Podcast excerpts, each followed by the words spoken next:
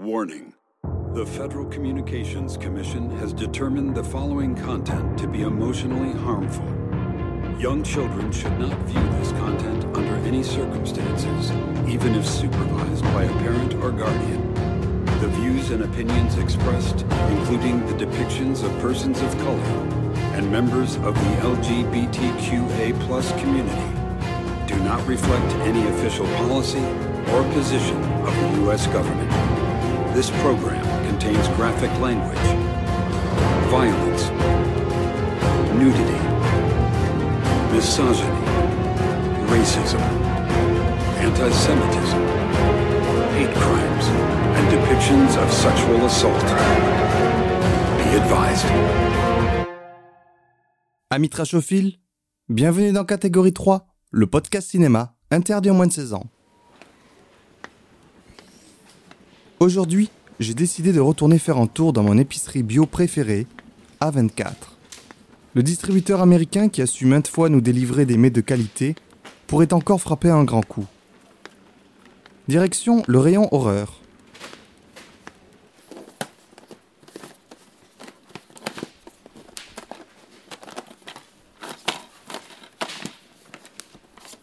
Tiens, que fait ce film ici? À cheval entre la section Teenage Movie et Elevated Horror. Voyons voir ça de plus près. Le produit s'appelle La Main.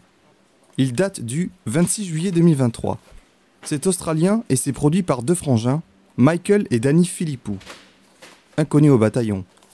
Bon, qu'est-ce qui pourrait me pousser à consommer ce film? Le label A24, c'est toujours gage d'une garantie minimum. Mais pourquoi ce produit bénéficierait d'un Nutri-Score interdit aux moins de 16 ans? C'est si violent que ça? Ah, tiens, il y a un papier avec. On dirait une consigne. Attends, je lis ça rapidement. ok, j'ai compris le délire. Oh, oh, oh, putain, ça promet comme ride. T'es prêt? Allez, prends ma main. On va y aller ensemble. Voilà, c'est ça. Serre-la bien. Et répète après moi. Talk to me. Là, tu commences à te chier dessus, hein? On se retrouve de l'autre côté, ami trachophile. I let you in.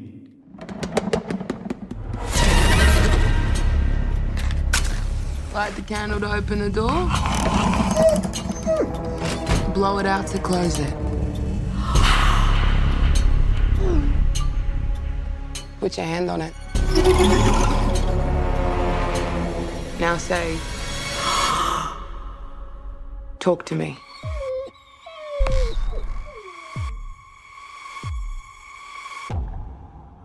Talk to me. La main, ou Talk to Me en version originale, est donc un film d'horreur australien sorti le 26 juillet 2023 dans nos salles obscures et réalisé par deux frères jumeaux, Michael et Danny Philippou. Il s'agit de leur premier long métrage en tant que réalisateur. Ils ont déjà travaillé en 2014 sur la conception du film horrifique Mr. Babadook de Jennifer Kent. Sinon, ce sont des vidéastes qui possèdent la chaîne YouTube Raka Raka sur laquelle ils publient principalement des sketchs et des courts-métrages comico-horrifiques. Leur film Talk to Me est repéré au marché du film du Festival de Cannes 2022 où de nombreux distributeurs internationaux en acquièrent les droits. Il passe par le Festival du film d'Adélaïde en Australie avant d'avoir sa première mondiale au Festival de Sundance 2023 où il fait grand bruit. Suite à cela, après une bataille enragée contre Universal, A24 acquiert les droits de distribution sur le territoire américain. Chez nous, le film est distribué par SND. De mon côté, j'entends parler du film comme la nouvelle pépite horrifique soutenue par l'écurie A24. Et lorsque je vois la bande-annonce pour la première fois, j'avoue que je ne fais pas le malin. Le film suit l'histoire d'un groupe d'adolescents qui trouvent le moyen d'entrer en contact avec le monde des esprits grâce à la main embaumée d'un médium décédé. Lors de leur soirée, une seule règle à respecter, ne pas tenir la main plus d'une minute trente. L'héroïne du film, Mia, ayant récemment traversé une tragédie familiale, décide de tenter l'expérience. Mais les conséquences ne vont pas tarder à surgir. Avant d'entrer dans les détails avec des spoilers, je te partage mon avis général sur le film. Je l'ai beaucoup apprécié car il m'a rappelé l'ambiance du film It Follows. Comme dans le film de David Robert Mitchell, on y retrouve un groupe d'ados aux prises avec un élément paranormal et une certaine atmosphère angoissante qui s'installe progressivement au lieu d'une surenchère de jumpscares futiles. La peur ne surgit pas lors de sursauts automatiques, mais elle est là, bien présente, tapie dans l'ombre, prête à nous engloutir dans nos angoisses les plus profondes. Ça fait du bien de voir un tel film dans le paysage horrifique. Partant pourtant d'un high concept a priori débile, Le film arrive à se différencier par exemple des produits Blumhouse surformatés en nous proposant une histoire originale qui est à la fois divertissante et intelligente. Pour moi, c'est un grand oui. Seul bémol qui a quand même joué un petit peu sur ma réception du film, le contexte dans lequel je l'ai vu. Malheureusement, pour avoir fait l'expérience à plusieurs reprises, ce genre de film a tendance à attirer le pire des publics, les jeunes casse-couilles. J'avais déjà eu ce même genre de problème en début d'année en allant voir Terrifier 2, et là, ça n'a pas manqué également. Il a fallu que je sois assis à côté de deux mecs qui n'ont pas arrêté de parler non-stop entre eux, en commentant pratiquement chaque action du film qui s'est déroulé devant nos yeux. Donc, entre ceux qui sont sur leur portable avec la lumière allumée, ceux qui parlent à voix haute pour masquer le fait qu'ils font pipi culotte, et ceux qui chuchotent continuellement pour s'expliquer le film entre eux, je n'ai qu'une chose à vous dire. Allez baiser vos grands morts, bande de fils de pute Franchement, si c'est pour faire chier tout le monde au ciné, restez sur votre canapé à regarder Netflix entre potes, putain. Et donc, le conseil que j'ai à te donner si tu habites une grande ville et que tu veux voir un film d'horreur, ne reproduis pas l'erreur que j'ai commise. Essaye de le voir si possible le matin en week-end. Parce qu'après le soir en semaine, à partir de 17-18 heures, c'est mort. Et le week-end toute la journée, je pense que c'est pareil. Il y aura toujours au moins un ou une casse-couille dans la salle. Mais tu peux être sûr que cette personne ne se lèvera pas un samedi ou dimanche matin à 8 heures pour aller voir ce film. Voilà, fin du coup de gueule. Il est temps de saisir la main qui m'est tendue pour aller voir ce qui se cache de l'autre côté. Attention, tu entres à présent dans la zone des spoilers. Il est encore temps pour toi de faire marche arrière, d'aller regarder le film, puis de revenir écouter ce qui va suivre. Tu ne veux pas? Tant pis pour toi. Entre ici à tes risques et périls. Le film s'ouvre sur un plan séquence suivant un jeune dans une soirée à l'américaine c'est-à-dire la baraque grande ouverte, remplie de monde, musique à fond, tous un verre à la main, et avec piscine et tout à l'extérieur. Le jeune, du nom de Cole, cherche son frère Duckett qui s'est enfermé dans la salle de bain. Il le retrouve et l'engueule car ce dernier semble être en bas de trip. Il l'amène dans le salon et Duckett s'empare d'un couteau pour poignarder son frère avant de se suicider en se plantant le couteau dans le visage sous le regard médusé des invités. Boum Là t'es plongé dans une bonne ambiance. Plusieurs mois ou années plus tard, je sais plus, on suit Mia, 17 ans, qui se remet difficilement de la mort de sa mère, Rhea, survenue deux ans plus tôt. Elle vit seule avec son père Max, mais ils se sont éloignés depuis la mort de Rhea. Mia passe son temps avec sa meilleure amie Jade et le petit frère de cette dernière, Riley, 14-15 ans, qu'elle semble bibiciter de temps à autre. Jade sort avec Daniel, qui n'est autre que l'ex-petite amie de Mia, qui semble encore avoir des sentiments pour lui. Ensemble, ils font le mur et se rendent à une soirée organisée par Hailey et Joss, qui possèdent la fameuse main permettant, semble-t-il, de communiquer avec le monde des morts. C'est en tout cas ce dont ils se vantent, et ce que les vidéos prises par les gens assistant à ces soirées semblent prouver. On y voit des gens attachés à une chaise qui semblent posséder et ont un comportement irrationnel. Mia et Jade sont sceptiques et crient au fake. Le rituel est le suivant. On allume une bougie, puis il faut saisir cette main de plâtre blanc recouverte d'inscriptions et prononcer la phrase Talk to me, parle-moi. Dès lors, l'esprit d'une personne défunte apparaît aux yeux de la personne tenant la main. Elle seule peut voir la personne morte. Ensuite, il faut que la personne dise I let you in, je te laisse entrer, pour que l'esprit vienne posséder son corps. Les yeux de la personne possédée deviennent alors tout noirs et un rictus peut se former sur son visage. Le choc est tellement violent que la personne voit son corps entier basculer en arrière et doit être attachée à une chaise pendant le processus. Enfin, un chrono est lancé pendant 90 secondes et une fois le temps écoulé, on souffle sur la bougie pour refermer le portail vers l'au-delà et interrompre la connexion avec la personne qui lâche la main et revient à elle-même. Mia, curieuse, décide de se porter volontaire. Elle se retrouve possédée par un esprit qui menace Riley, le petit frère de Jade, sa BFF. Riley, prenant peur, se met à sangloter.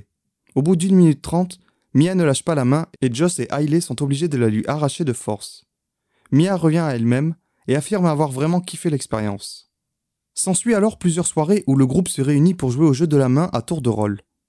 Tout le monde participe, sauf Jade et son frère Riley, car trop jeune pour tenir le coup. Mais ce dernier est fasciné par la main et fait presque un caprice pour essayer lui aussi l'expérience.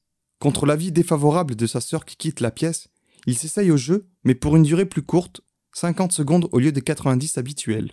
Riley se retrouve alors possédé par l'esprit de Rhea, la mère défunte de Mia. Cette dernière, souhaitant communiquer avec sa mère, décide de laisser continuer le jeu plus que de raison, et Riley se retrouve grièvement blessé, devant être hospitalisé d'urgence. Le jeu de la main prend alors fin pour le petit groupe qui est traumatisé par ce qu'ils viennent de voir. Mia, de son côté, commence à avoir des visions de sa mère. Elle est rejetée par Jade et la mère de cette dernière, qui la tiennent responsable des blessures de Riley, qui se trouve dans un très mauvais état à l'hôpital. Mia, triste, essaie de trouver du réconfort auprès de son ex Daniel, le nouveau petit copain de Jade. elle l'invite à dormir chez elle, mais pendant la nuit, elle se retrouve possédée par un esprit et se met à lui sucer les pieds, ce qui le fait fuir de peur. Mia comprend alors que les esprits semblent l'avoir suivi hors de leur dimension. Ayant volé secrètement la main à Joss et Hailey, elle décide de l'utiliser pour contacter l'esprit de sa mère Rhea. Cette dernière lui révèle alors qu'elle ne serait pas morte d'un suicide par médicament, comme Mia le soupçonnait, mais qu'il s'agissait d'une simple erreur de dosage qu'elle a commise. Rhea dit ensuite à Mia qu'elle doit approcher Riley, encore hospitalisé, pour le sauver des esprits malveillants qui habitent toujours son corps.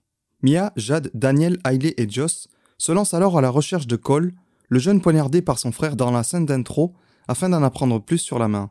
Cole leur révèle que c'est la main que Joss leur avait passée qui a mis son frère Duckett dans cet état et causé sa perte. Duckett semblait souffrir du même mal que Riley et Mia.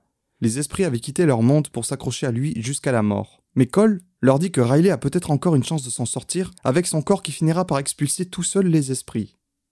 Mia pense qu'il faut refaire le rituel de la main avec Riley et le compléter jusqu'au bout car la dernière fois ils n'ont pas eu le temps d'éteindre la bougie pour couper la connexion.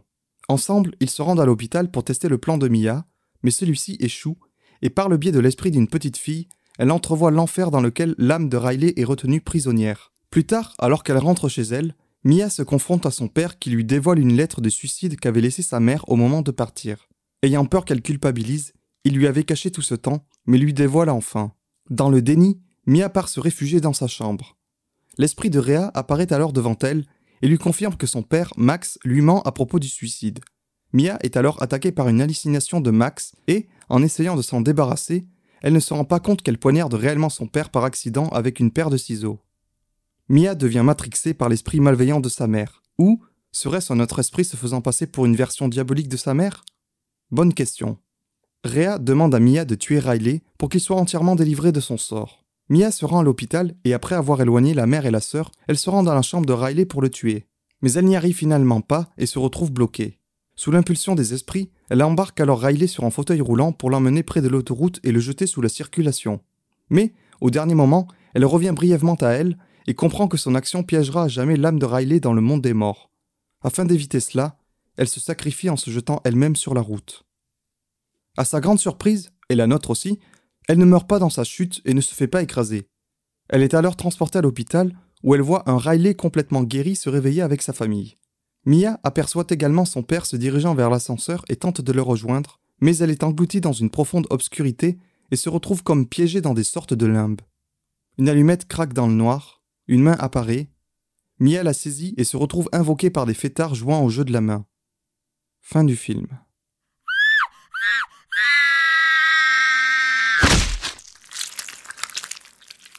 C'est la minute gore et pour le coup je vais te parler de la seule vraie scène choc et gore du film, la possession de Riley qui tourne au cauchemar. Alors que je pensais que ce serait Mia, l'héroïne, qui serait blessée la première par l'expérience, j'étais étonné de voir que tout se passait bien pour le petit groupe, qui flirtait allègrement avec le danger sans jamais en subir les conséquences. Mais il fallait bien que tout ça finisse par déraper à un moment. Ayant vu le film il y a une semaine au moment où j'écris ces mots, et n'ayant pas revu la scène en détail, je vais essayer de m'en rappeler de mémoire. Pour recontextualiser, nous sommes avec le groupe d'adolescents. Il y a Joss et Hailey qui possèdent la main, puis Jade, son frère Riley, sa meilleure amie Mia et son petit copain Daniel. Afin de refaire une soirée spéciale jeu de la main, ils se rendent tous chez Jade et Riley après que la mère de ces derniers soit partie. Cette fois, Daniel veut essayer le jeu pour la première fois. Il se retrouve alors dans une position inconfortable où il finit par rouler une grosse galoche au chien de Jade, Cookie, un genre de bulldog. La scène est particulièrement crado car extrêmement réaliste. Mais rassure-toi, Rien de tout ça n'est réel, car après une interview des réalisateurs, j'ai appris qu'il s'agissait d'un mélange de VFX avec un vrai chien et une marionnette. Personne n'a embrassé de chien. Revenons à nos moutons. Lors de la soirée, tout le monde essaye à tour de rôle la main et se fait posséder par un esprit pendant 90 secondes. Tout le monde, sauf Jade, qui n'est pas intéressé, et son frère Riley à qui elle l'interdit car il est trop jeune. Puis, arrive la fin de soirée où Joss et Riley doivent rentrer avec la main. Riley, vraiment envieux d'avoir vu tous ces grands s'amuser autant avec la main, insiste pour l'essayer à son tour. Jade lui interdit à nouveau car elle est responsable de lui en l'absence de leur mère. Mais elle passe alors pour la grande sœur relou auprès de tout le monde. Vexée, elle quitte la pièce, laissant Riley seul avec le groupe, dont son amie Mia. Cette dernière propose alors à Joss et Hailey de laisser Riley essayer la main pour seulement 50 secondes au lieu d'une minute 30 en temps normal. Tout est installé rapidement. Riley prononce la formule et hop, c'est parti, le chrono est lancé. Riley se retrouve possédé, les yeux noirs bien dilatés, et s'adresse à Mia au nom de Rhea, sa mère. Mia n'en croit pas ses yeux et se retrouve submergée par l'émotion. Sa mère, dans le corps de Riley, s'excuse d'être partie et lui rappelle qu'elle les a toujours aimés, elle et son père. Mia continue de parler avec elle, mais les 50 secondes sont écoulées. Joss et Hailey veulent couper la connexion, mais Mia insiste pour continuer encore un peu de temps. Le temps tourne, puis les 90 secondes sont passées. Mia doit se résoudre à laisser partir l'esprit de sa mère. Joss et Hailey essaient de retirer la main à Riley, mais ils n'y arrivent pas. Soudain, Riley, toujours possédé, se met à rire affreusement et vient frapper sa tête contre le rebord de la table. Et il recommence. Encore et encore, martelant de plus en plus fort son crâne sur la table. Sa mâchoire semble se briser. Son visage pisse le sang. Tout le monde autour semble tétanisé et lui crie d'arrêter. Puis, Riley essaye de s'arracher un œil à main nue. Dans un gros plan particulièrement dégueulasse, on le voit planter ses doigts sous sa paupière, crevant son œil au passage. Tout le monde hurle d'effroi et sa sœur Jade fait irruption dans la pièce à ce moment-là. Ils sont ensuite obligés de s'y mettre à plusieurs pour le maîtriser au sol et éviter qu'il ne continue de se faire du mal. Ça y est, la brèche a été ouverte trop longtemps. Les esprits sont entrés et ne veulent plus repartir.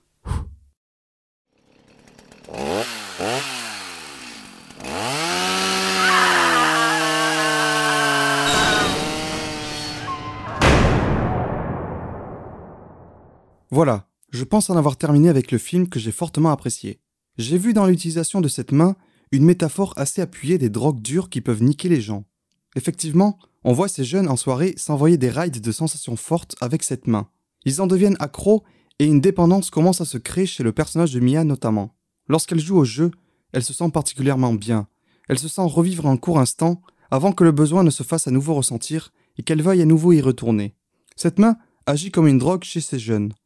Allez voir l'essayer tous en soirée comme ça, on dirait qu'ils s'enfilent des rails de coque. Plaisir de courte durée, mais l'overdose peut vite arriver. L'overdose ou les retombées psychologiques. En effet, Mia notamment commence à développer des effets secondaires qui se manifestent sous la forme d'hallucinations. Cela fait penser aux effets dramatiques que peuvent engendrer certaines drogues dures, comme un sentiment de mal-être profond, une dépression sévère, des crises d'angoisse ou de paranoïa, voire, dans le pire des cas, l'apparition d'un comportement schizophrène si la personne dispose déjà d'un terrain psychiatrique adéquat. La consommation de telles drogues chez certaines personnes peut entraîner un fort besoin d'autodestruction, voire le suicide comme le montre la scène d'introduction. Mia, qui est déjà fragile psychologiquement depuis la mort brutale de sa mère, sûrement par suicide, nage en plein bad trip durant tout le film. Le jeune Riley, qui voit tous ces gens légèrement plus âgés que lui s'amuser autant en soirée, veut lui aussi faire comme les grands. Il veut griller les étapes plus vite que prévu. C'est un peu comme si on lui avait fait boire son premier verre d'alcool ou fait fumer son premier joint et qu'il avait fini par faire un coma éthylique ou une crise blanche. Ici, j'ai comparé la main à une drogue plus dure, très vite addictive, donc si tu préfères une comparaison plus violente, c'est comme si le gamin était entouré de toxicos et qu'on lui avait administré son premier fixe d'héroïne. La première dose peut souvent être la plus fatale. Ce film, La main, est l'occasion pour moi d'évoquer l'Elevated Horror, une sorte d'appellation qu'on attribue à des films d'horreur qui seraient plus intelligents que la moyenne.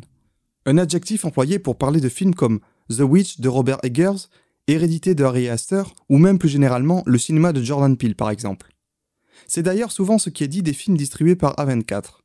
Alors, même si les concernés eux-mêmes peuvent être des détracteurs de ce label, comme Harry Astor par exemple, je considère que les films de l'Elevated Horror viennent apporter un vent de renouveau dans le cinéma de genre. Dans It Follows, derrière l'hommage appuyé au Halloween de Carpenter, le film nous parle des MST. Avec ses deux premiers films, Hérédité et Midsommar, Harry Astor nous parle du deuil et des relations toxiques, tout en y instillant l'horreur du quotidien, les drames tragiques de la vie, la culpabilité pesante. Ces films sont pour moi plus des drames horrifiques que de purs films d'horreur ou d'épouvante. Et pour extrapoler en dehors du genre horrifique, lorsque les Daniels nous livrent leur rocambolesque Everything Everywhere All at Once, qui explore la notion de multivers et multiplie les références cinématographiques, j'y vois avant tout l'expression d'un couple en crise et d'un conflit familial et générationnel entre une mère et sa fille. C'est cela pour moi qui fait tout le sel de l'Elevated Horror, ou plus largement d'un film de genre intéressant. Quand le sous-texte vient supplanter l'apparence de ce qu'on regarde, quand le vernis se craque, laissant apparaître le bois pourrissant en dessous. Voilà ce qu'est l'Elevated Horror. Pour revenir au film La main, il n'est pas exempt de défauts, notamment dans la bande-son utilisée qui se veut cool et jeune, mais finira par vieillir assez vite. Après, je trouve qu'au niveau du casting, tous ces inconnus tiennent la route, et l'héroïne Mia, jouée par Sophie Wilde, est une révélation pour moi. J'espère l'avoir bientôt jouée à nouveau dans autre chose. Je trouve que le film se conclut merveilleusement bien avec cette fin incroyable, à la fois terrible et pleine d'ironie. See you on the other side, ami trashophile. D'ailleurs, si toi aussi tu as apprécié le film, sache que les frangins Philippou, qui commencent leur carrière de cinéaste sur les chapeaux de roue, ne vont pas s'arrêter là. En effet, le film étant déjà largement rentable, il a coûté 4,5 millions de dollars et en a déjà rapporté 10 fois plus, A24 a annoncé qu'une suite serait en préparation en 2025, et les jumeaux ont révélé de leur côté qu'ils avaient déjà tourné un préquel centré sur les deux personnages du début, Cole et son frère Duckett. Donc ce film deviendrait une trilogie. Je suis à la fois excité et perplexe, car on sait ce que les franchises d'horreur finissent par devenir. Coucou Inside You 5 ou So 10. Note finale du film, 9,5 sur 10. Ah, mais tu entends? La musique qui arrive déjà. Cela signifie que je dois te quitter. Mais ne t'en fais pas. Je reviendrai bientôt avec toujours plus de bons produits saignants à te conseiller. Au revoir, ami trashophile.